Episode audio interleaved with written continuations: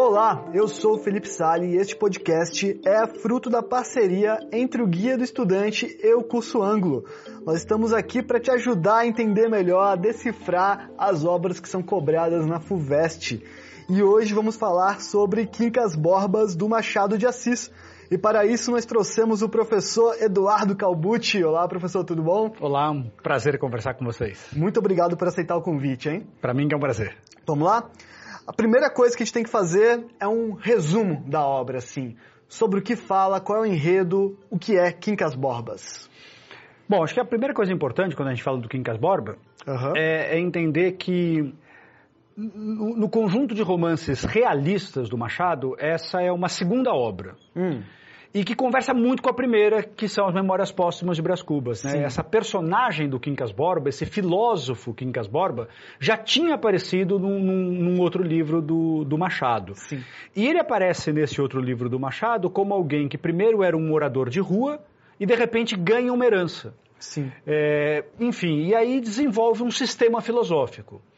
É, o Quincas Borba, o romance Quincas Borba, vai contar exatamente o que, que acontece com o herdeiro do Quincas Borba. Então, o Quincas Borba, ele morre nas Memórias Póstumas de Brás Cubas e a gente uhum. não fica sabendo para quem que vai esse dinheiro. Esse dinheiro vai para o Rubião. O Rubião era um professor na cidade de, de Barbacena e a irmã do Rubião, chamada Piedade, ela chega a ter um, um caso amoroso com o, o Quincas Borba, mas ela acaba morrendo. O Quincas Borba morre uhum. e faz do Rubião o seu herdeiro universal.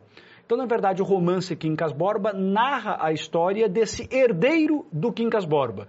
E aí o Rubião, ele ganha muito dinheiro, resolve sair de Barbacena e, e, ele vem para o Rio de Janeiro. E no Rio de Janeiro, ele toma contato com uma sociedade completamente diferente da que ele estava acostumado em, em, Barbacena.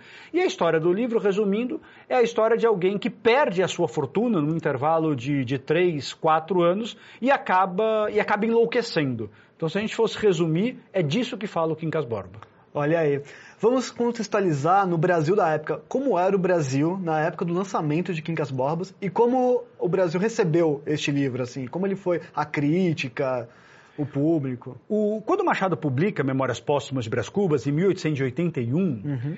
é, ele já era um escritor bastante valorizado, bastante conhecido, que estava muito próximo de se tornar uma verdadeira unanimidade nacional. Uhum. Mas em relação ao Quincas Borba, até um, um, um, dado interessante, que esse romance ele foi publicado inicialmente na forma de folhetins. Como então ele foi livros do Machado. Né? Exato, ele, ele foi publicado é, por capítulos é, numa, numa revista num intervalo de cinco anos. Então é um intervalo bem longo, entre 1886 e 1891.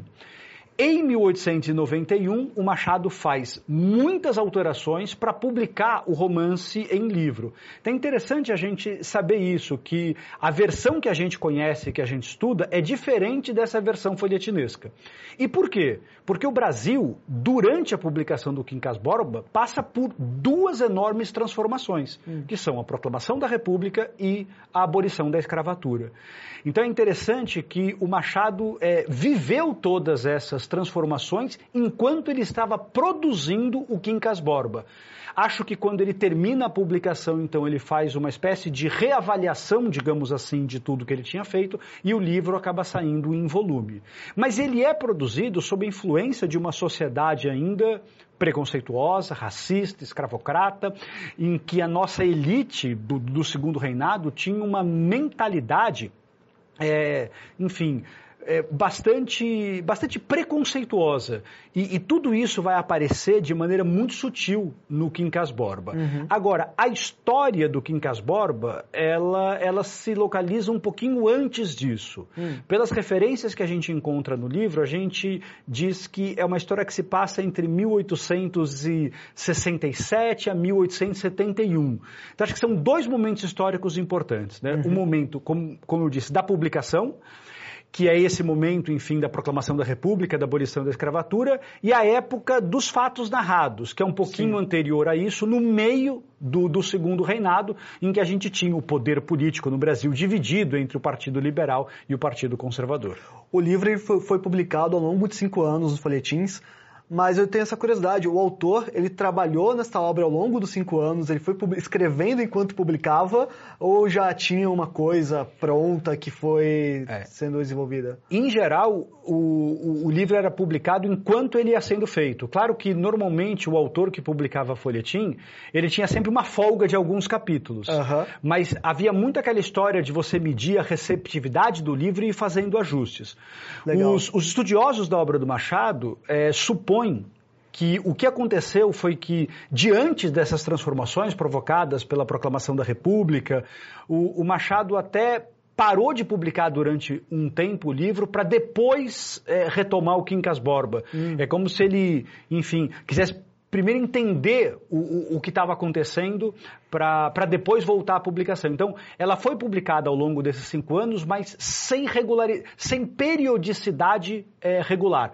É... Muita gente acompanhou o livro da metade, né? Pegou a história enquanto acontecia. E, né? e por isso que a gente diz, né? Normalmente no folhetim, quando um livro fazia sucesso, é que ele acaba sendo publicado em livro. No uhum. caso do Quincas Borba não foi bem isso. O Machado faz algumas alterações substanciais no, no, livro, enfim, a gente vai comentar. É, ele foi um sucesso de público enquanto era lançado em folhetim ou não? Não, não, não foi. Não foi um sucesso de público. Uhum. Pelo menos a gente comparar com livros que foram um sucesso de público, como o Guarani. Uhum. Por quê? Porque não era um livro fácil. É, longe de ser um livro fácil. O Machado de Assis, ele, ele acaba publicando a primeira edição do Quincas Borba em 91, se eu não me engano, a segunda edição em 96 e a terceira edição em 99. Três edições no intervalo de 10 anos pode não parecer muita coisa, mas para o Brasil da época era Sim. uma venda substancial. Mas, mas não era um livro fácil. Então, uhum. na verdade, ele acabava sendo consumido por um, por um público bem específico. Entendi. A escola literária era o realismo desta obra. E eu acho legal falar para quem está começando a aprender né, o que é o realismo e como o realismo se traduz na obra do Quincas. Isso. É, bom, Machado ele é um escritor que ele, ele, foi, ele foi formado literariamente nessa transição do romantismo para o realismo. É, se a gente for simplificar, o que, que é o realismo? O realismo é uma escola literária que surge na segunda metade do século XIX, tentando compreender um pouco das transformações pelas quais a sociedade passava.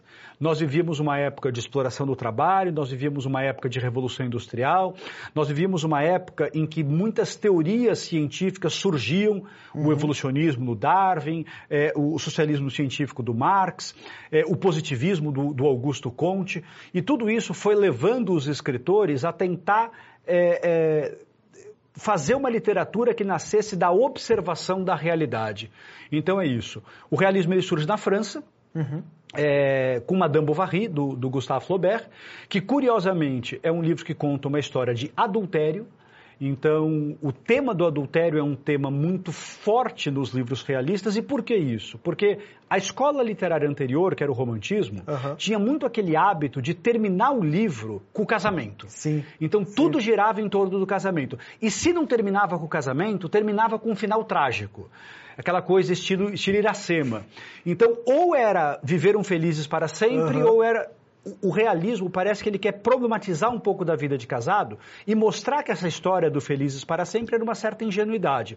Por isso que vai ser muito comum esse tema dos triângulos amorosos, o Machado ele foi influenciado por isso, mas ele é alguém que vai além do realismo. Acho que como uhum. todo grande escritor, ele tem uma vinculação mais direta com uma escola literária, mas ele, mas ele ultrapassa isso. Então a gente diz que historicamente o Machado é um realista, mas, mas ele vai é, além do realismo. Ele tem sugestões de, de outras escolas literárias também. É por isso que nós ouvimos alguns críticos falando que o Machado tem o seu próprio realismo. É, ele tem mesmo. É. Ele, é tem, ele tem uma, uma frase de que eu gosto muito, que ele ah. diz assim... É, não quero mal as ficções, amo-as, acredito nelas, acho preferíveis as realidades.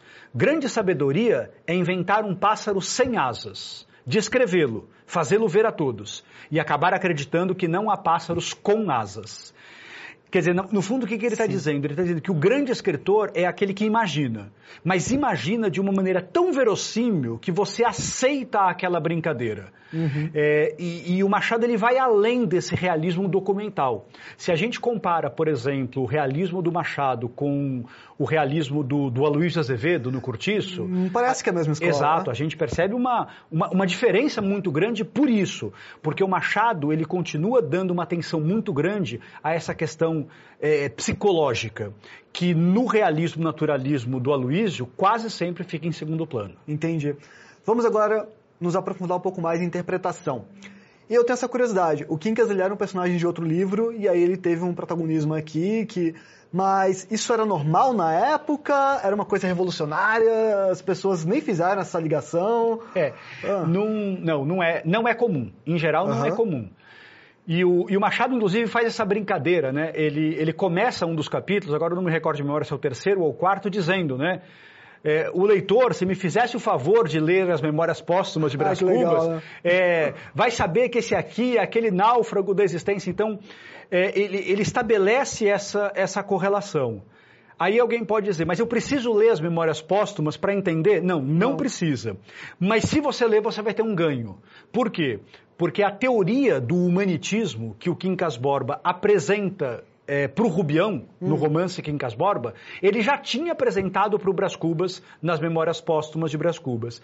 Então, é aquela história. São dois livros que podem ser lidos separadamente, mas podem também ser lidos em conjunto. Agora, uma coisa importante. Embora o romance se chame Quincas Borba, o Quincas Borba não é a personagem principal. Ah, o personagem sim, principal ele morre é o no começo da história. E... Exato. Mas de alguma forma é como se a teoria humanitista dele ficasse sim. pairando sobre a história. Sim, por isso que leva o título, inclusive. Exato. É. Exato. O narrador intruso. O que, que é esse narrador intruso que falam tanto dessa obra? É. O, é, quando a gente pensa em foco narrativo, a gente pode simplificadamente dizer que há duas grandes maneiras de contar uma história. Ok. Ou você conta em primeira pessoa, é, é o Dom Casmurro, são as Memórias Póstumas de Brás Cubas, em que Sim. o narrador ele é personagem da própria história. Então ele narra de dentro para fora. Esse tipo de narrador é um narrador que tem sempre uma visão muito parcial dos acontecimentos. E por quê? Porque por ser parte da história, ele não pode dizer o que os outros estão pensando, Sim. sentindo. Então a gente costuma sempre dizer que o narrador em primeira pessoa é um narrador de quem a gente tem que desconfiar um pouco. Por quê? Porque ele é parte da narrativa. O outro tipo de narrador é o narrador em terceira pessoa. Sim. Que quase sempre tem algum grau de onisciência, quer dizer, é um narrador que sabe o que as personagens estão pensando ou sentindo. Se eu fosse ter que fazer uma classificação do Quincas Borba, é um narrador em terceira pessoa. É um narrador onisciente, quer dizer, ele não é Legal. personagem da história, ele narra de fora. Então ele tem uma visão externa dos acontecimentos. Mas é uma característica dele interessante. Ele usa muitas vezes a primeira pessoa para comentar a própria história. Inclusive, às vezes, ele até brinca com a onisciência. Hum. Ele fala, não sei por que, que aconteceu isso, não se sabe por que, que fulano falou isso. é, então, é, é, uma, é uma coisa um pouco interessante porque ele usa a primeira pessoa, mas não por isso ele é personagem da história. Daí que a gente usa essa expressão narrador intruso. Ele é um narrador em terceira pessoa que se intromete na história para fazer comentários. Esse é mais um elemento de um realismo atípico do Machado. Sim. Por quê? Porque o narrador típico do realismo é o narrador em terceira pessoa onisciente. Ele prefere escolher um narrador que tem essa dose de subjetividade, esse narrador que se intromete na história, que, que conversa com o leitor e, e, e isso é uma particularidade da literatura machadiana mesmo. Tem outros autores que fazem algo parecido com isso? Eu acho que nessa intensidade não. Nessa intensidade não.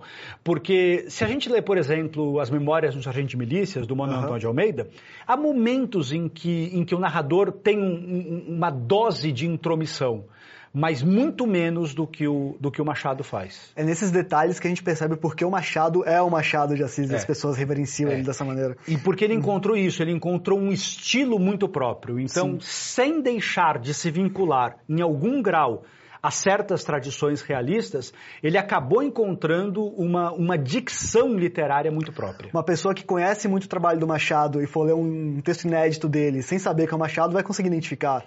É, ele tem, ele tem uma, uma linguagem muito própria, assim. Então, é, é, são aqueles grandes escritores que você bate o olho num parágrafo, você já fica meio inclinado. Olha, isso tem muito jeito de Machado de Assis. A gente pode falar que o Machado está entre os melhores do mundo ou isso é muito subjetivo para... É claro que há uma dose de subjetividade, mas uhum. sabe que o Harold Bloom, ele é, foi um grande crítico literário né, estadunidense, é, professor da Universidade de Yale.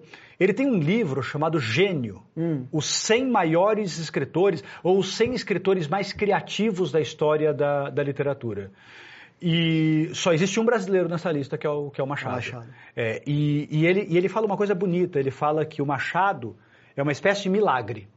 E quando ele diz isso, ele fala que é impressionante que alguém que viveu num país preconceituoso, escravocrata, sem nunca ter saído da cidade do Rio de Janeiro, conseguiu ter uma consciência de certos fenômenos sociais, econômicos, que colocam o Machado no mesmo nível dos grandes narradores do século XIX, Stendhal, Dostoiévski, enfim. Então, estudiosos da literatura universal são unânimes em colocar o Machado nessa, nessa posição de destaque. Nessa lista, que, claro, tem um grau de, arbitra, de arbitrariedade, claro. é, e, e, o Bloom começa né, com, com Homero e vai até a literatura do século XX, o único brasileiro nessa lista é o, é o Machado.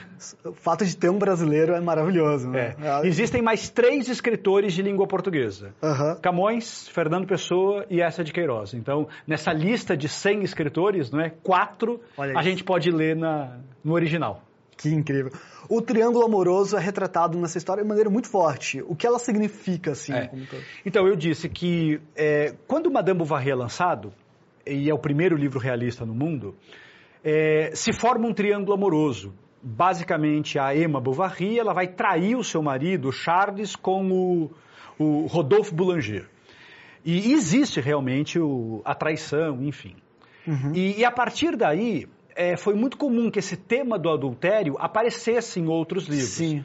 O Essa de Queiroz faz isso no, no Primo Basílio. O próprio Machado faz isso nas Memórias Póstumas de Brás Cubas. Uhum. Aqui, eu diria que esse triângulo amoroso ele ganha uma complexidade um pouco maior. Uhum. Por quê? Porque não existe traição da Sofia. E, e, aí que a gente fala dessa capacidade do Machado de, de, de mergulhar nas, nas entranhas da mente. Por quê? Quando o Rubião vem para o Rio de Janeiro, então ele ganhou a herança, é, sai lá de Barbacena e vem para o Rio de Janeiro, ele encontra no, no trem que o leva para o Rio de Janeiro um casal, o hum. Cristiano Palha e a Sofia. E ele fica encantado com a beleza da Sofia, mas não passa muito disso. E ele está tão feliz com a herança que ele ganhou que ele não consegue esconder isso do Cristiano Palha. E ele diz que ganhou uma herança de muitos contos de réis, e o Palha diz para ele no final da conversa: olha, o ideal seria que você não ficasse falando, porque nem todas as pessoas vão ser tão legais quanto eu estou sendo.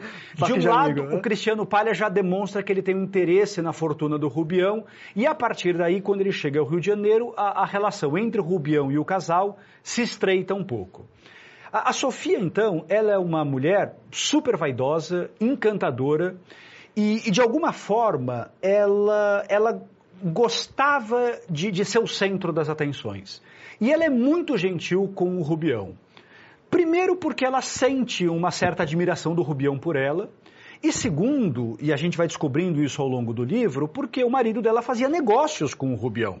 Uhum. Então ela adota uma postura que muitas vezes é uma postura ambígua. Será que ela não está sendo mais gentil do que ela deveria? Bom, num dado momento, o Rubião se declara para Sofia. E aí ela fica numa situação que é complicadíssima. Ela fala: bom, ou eu finjo que eu não entendo, uhum. e aí eu passo por burra, ou eu finjo, ou, eu, ou eu, eu mostro que eu entendo, e se eu não tomo uma atitude, é como se eu aceitasse isso.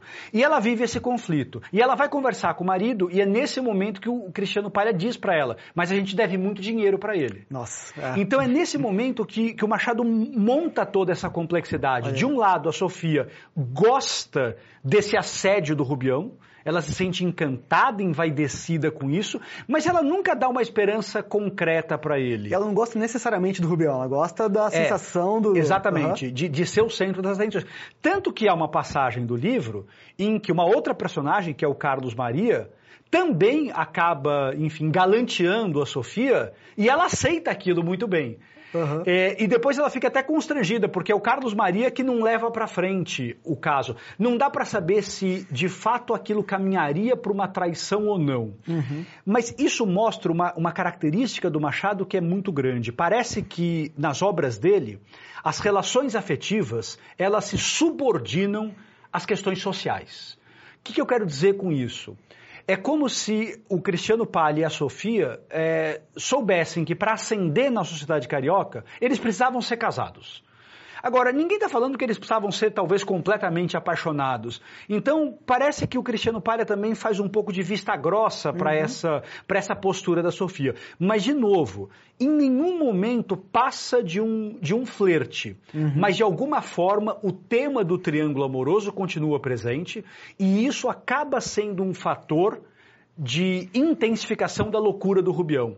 Porque quando ele vai para o Rio de Janeiro, ele toma contato com uma sociedade que ele até então não, não, conhecia. E parece que ele é tragado por essa sociedade. Uhum. Tanto do ponto de vista financeiro, porque ele perde toda a sua fortuna, quanto do ponto de vista pessoal, porque ele acaba se interessando por uma mulher e aquele relacionamento não pode ir para frente que você falou sobre eles precisavam ser casados para ascender socialmente, mas não precisavam estar apaixonados. Exato.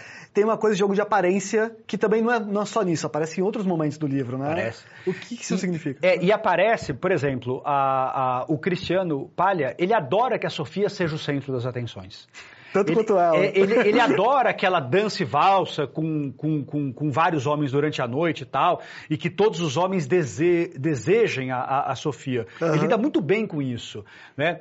Mas, ao mesmo tempo, ele não era alguém que vinha da elite. Ele está ele tá, ele tá ganhando dinheiro e ascendendo socialmente. E conforme eles começam a ter cada vez relações com pessoas mais da elite, a Sofia há momentos em que ela, em que ela chega a se envergonhar do marido, porque ele não era tão elegante elegante quanto ela é. gostaria. Mas, de novo, eles, eles vão, enfim, se, se metamorfoseando e eles vão cada vez mais mostrando que eles têm essa condição da ascensão social. Então é como se a ascensão dos dois é, fosse inversamente proporcional à, à do Rubião. A, a, ruína do Rubião acontece na mesma intensidade com que o casal ascende socialmente. E eles têm uma parceria de ascensão, assim? É. Eles estão se ajudando a ascender é. socialmente? Porque no caso do, do, do Cristiano Palha, a grande preocupação dele é financeira. E ele faz bons negócios, ele consegue, não é, é, uhum. enfim, estabelecer boas relações que o levam a ganhar muito dinheiro. A, a, Sofia tem muito mais uma preocupação social do que uma preocupação é, econômica. Tanto que quando eles começam a ascender, eles inclusive se desligam dos primeiros amigos que eles tinham, uhum. que não correspondiam exatamente, não é? O Major Siqueira é o exemplo, a filha dele, a Dona Tonica e tal, em que quando eles começam a crescer e se aproximar do, do, do, dos donos do poder, eles meio que têm vergonha desse, desse passado. Inclusive do Rubião, não é? Quando o Rubião começa a perder dinheiro, é, os dois acabam se afastando do Rubião, mesmo que é uma certa ingratidão, mesmo reconhecendo que o Rubião foi fundamental para essa ascensão social. Sim. Então vamos falar um pouco mais sobre o Rubião. Vamos focar em personagens agora e a representação desses personagens e a psique desses personagens. O Rubião, ele é um cara complexo, né? É. E ele é alguém, você sabe que o Rubião, ele, quando eu penso no Rubião, eu sempre penso em alguém que de certo modo, ele vive uma crise de não pertencimento. Ele era um professor em Barbacena e de repente ele ganha uma fortuna de dezenas, de centenas de contos de réis. E ele vai para a corte que não é o ambiente dele. E ele é enganado com muita facilidade. Né? De um lado pelo Cristiano Palha, do outro lado pelo Camacho, né? um jornalista que faz o Rubião doar cada vez mais dinheiro para as questões políticas e tal. E, e, ele, vai, ele vai, de certo modo, se, se, se afundando naquilo. E, e ele passa a ter, de um lado, a vaidade, porque ele sabe que ele tem muito dinheiro e as pessoas o bajulam por causa disso, mas ele tem momentos de crise em que ele fala, poxa, eu queria voltar para Barbacena, eu queria voltar para o Rio de Janeiro. Então, é. É, é, essa é um pouco a complexidade dele. Eu, eu sempre digo que uma, uma das grandes genialidades do Machado é fugir do maniqueísmo, do, do vilão e do, do, mocinho, da personagem boa e da personagem ruim. Sim. Todas as personagens machadianas parece que são essencialmente humanas. E o Rubião é isso, ele é humano. E as contradições dele eu acho que ficam muito evidentes. Então, logo no primeiro capítulo do livro, ele está na, na, na, bela casa dele de Botafogo e ele está pensando, né? Poxa, o que, que ele era um, há um ano? Professor. E o que, que é ele agora? Capitalista. Né? E aí ele fala que ele coloca a mão né, no, no, no, no hobby e tal, e, e, e ele tem uma sensação de propriedade, que tudo pertence a ele. E aí ele tem um pensamento que não é nem um pouco nobre. Ele diz: Bom, se a, a, a Mana Piedade, né, se a minha irmã Piedade, é, tem se casado com, Rubian, com, com Quincas Borba, apenas me dava uma esperança colateral. Não casou. Ambos morreram. De tal modo que o que, o que parecia uma desgraça Quer dizer, ele, ele, ele, ele, relembra a vida dele e, poxa, o pensamento dele não é nem um pouco nobre, né? Não mesmo. Porque desejar que a morte da irmã e do melhor amigo foi boa, mas ele vive esse, esse conflito. É, quando é aberto, o, quando o, o Quincas Borba morre, a primeira coisa que ele faz é doar o cachorro, né? O Quincas Borba, porque ele não gostava do cachorro. Sim. Aí, quando abre o testamento, ele descobre que ele foi feito herdeiro universal. Desde que ele tomasse conta do cachorro. Ele volta para casa pensando, não, tá correto. Eu e o cachorro, nós somos muito próximos tal. Ele entra em casa e procura o cachorro. Ele se esqueceu que ele doou o cachorro. Aí ele vai atrás do cachorro, quer dizer... Essas sutilezas do Machado, eu acho que vão mostrando essas, essas contradições do Rubião. E o Rubião ele vai vivendo essas contradições é, ao, ao longo da vida. Então, ele, em alguns momentos, pensa em ter um caso com a Sofia, em outros momentos, ele pensa numa festa de casamento, em alguns momentos, ele pensa em ajudar o Camacho é, numa folha política, em alguns momentos, ele pensa em ele ser é, candidato. E, e, parece que aos poucos ele vai sendo tragado, ele vai sendo tragado por essa sociedade. E aí ele vai pouco a pouco enlouquecendo.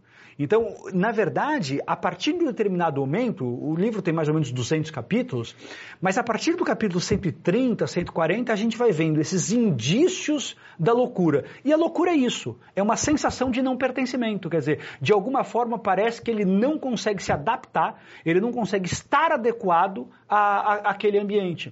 Então, quando ele volta para Barbacena no final do livro e morre maluco, né, se coroando na Napoleão III, é, aquilo tem um pouco de alguém que, que saiu do seu ambiente natural, foi procurar uma vida num, num, outro ambiente e não deu certo, de repente volta para aquilo, mas volta com todas essas marcas, digamos assim. Ele né? também não pertence ao lugar anterior. Já não pertence mais ao lugar a, nenhum. É, exatamente. Ele, ele, ele, ele fica, ele, ele não tem mais identificação com, com, com absolutamente nada. Agora.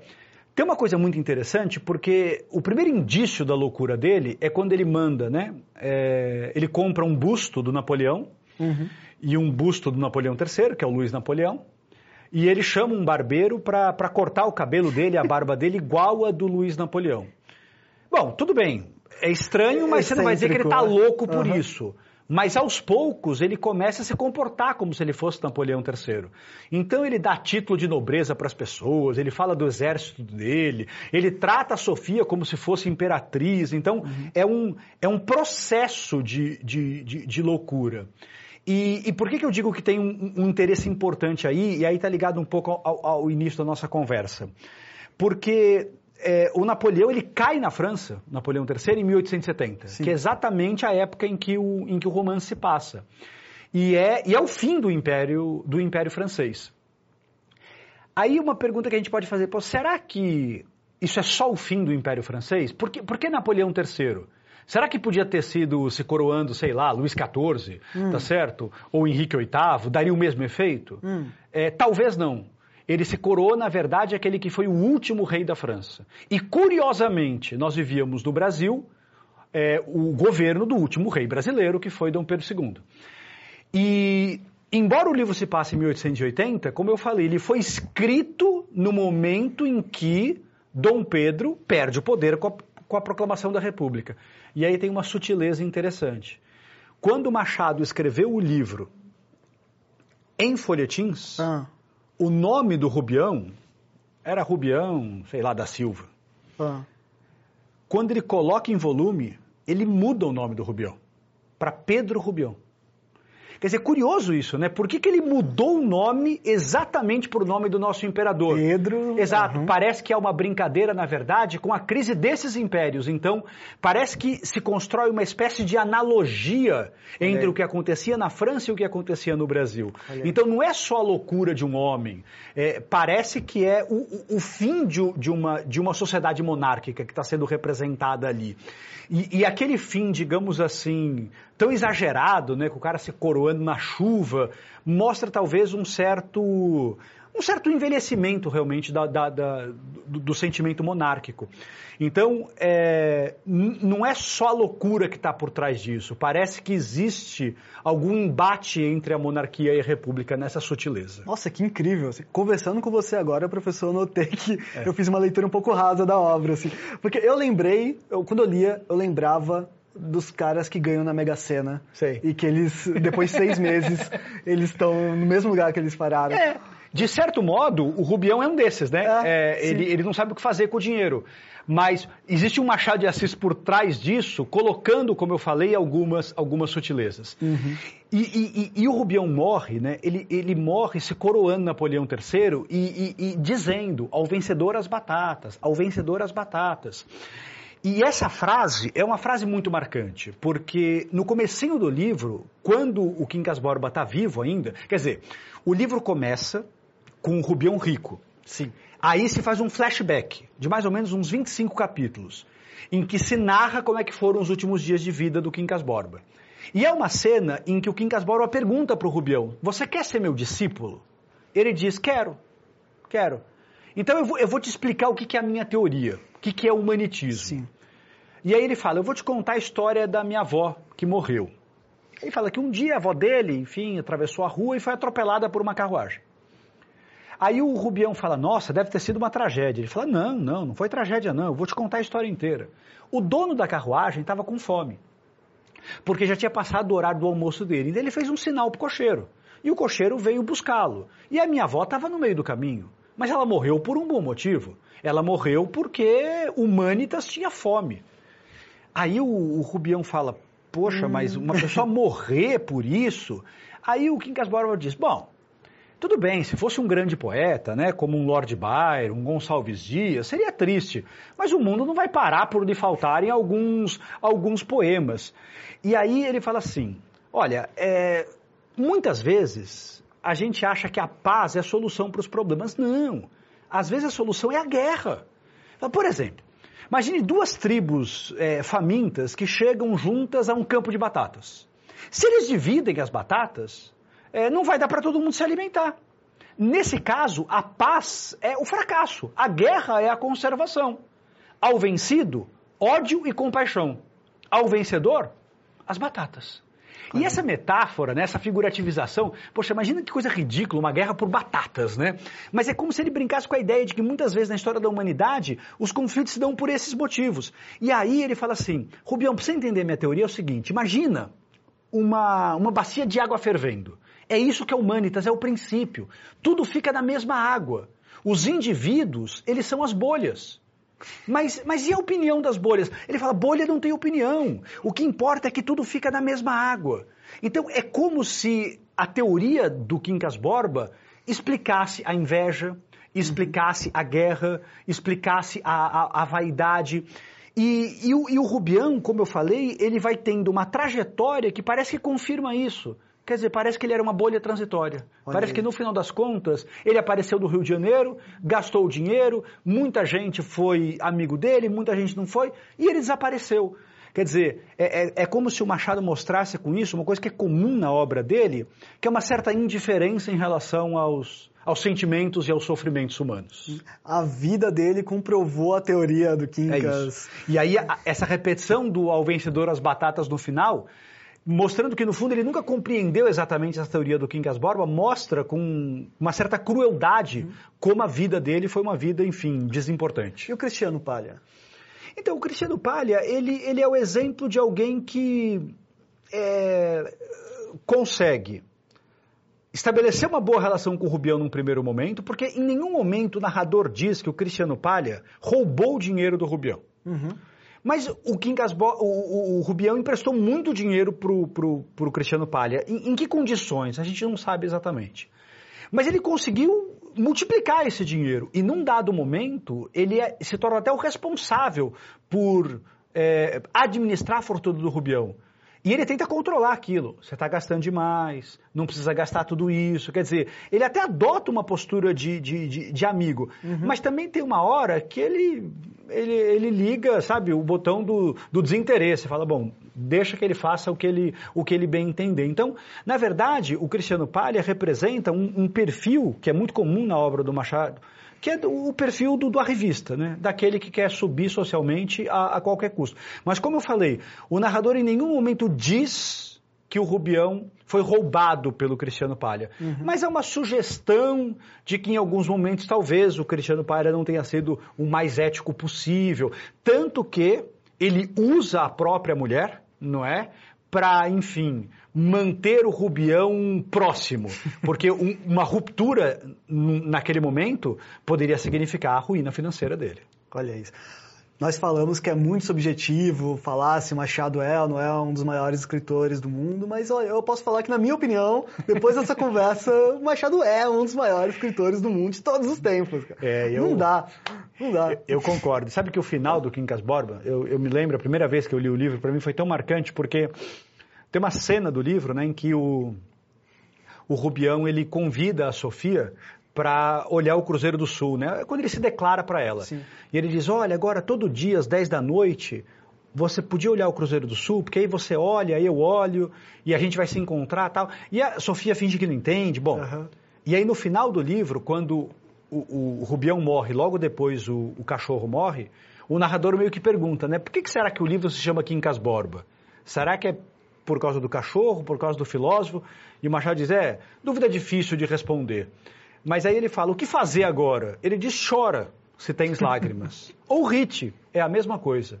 O Cruzeiro do Sul, que a linda Sofia não quis fitar, está assaz alto para não discernir os risos e as lágrimas dos homens. É como se ele colocasse o, o leitor nesse grupo, dizendo assim: olha, o que você está sentindo agora, no fundo, não tem a menor importância. Você também é bolha transitória. E, e, e, é como se o narrador mantivesse essa postura de indiferença em relação aos sentimentos humanos. Então isso dá à obra do Machado uma profundidade filosófica muito grande, mas ao mesmo tempo é, dá a ele um lugar muito especial na literatura. Por quê?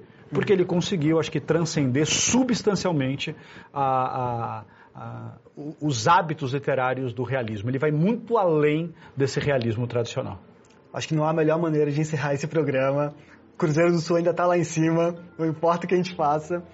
Muito obrigado, professor. Foi Imagina. maravilhoso. Maravilhoso. Foi um prazer, estou à disposição. Este podcast é fruto da parceria entre o Guia do Estudante e o Curso Ângulo. Muito obrigado por ouvir. Tchau.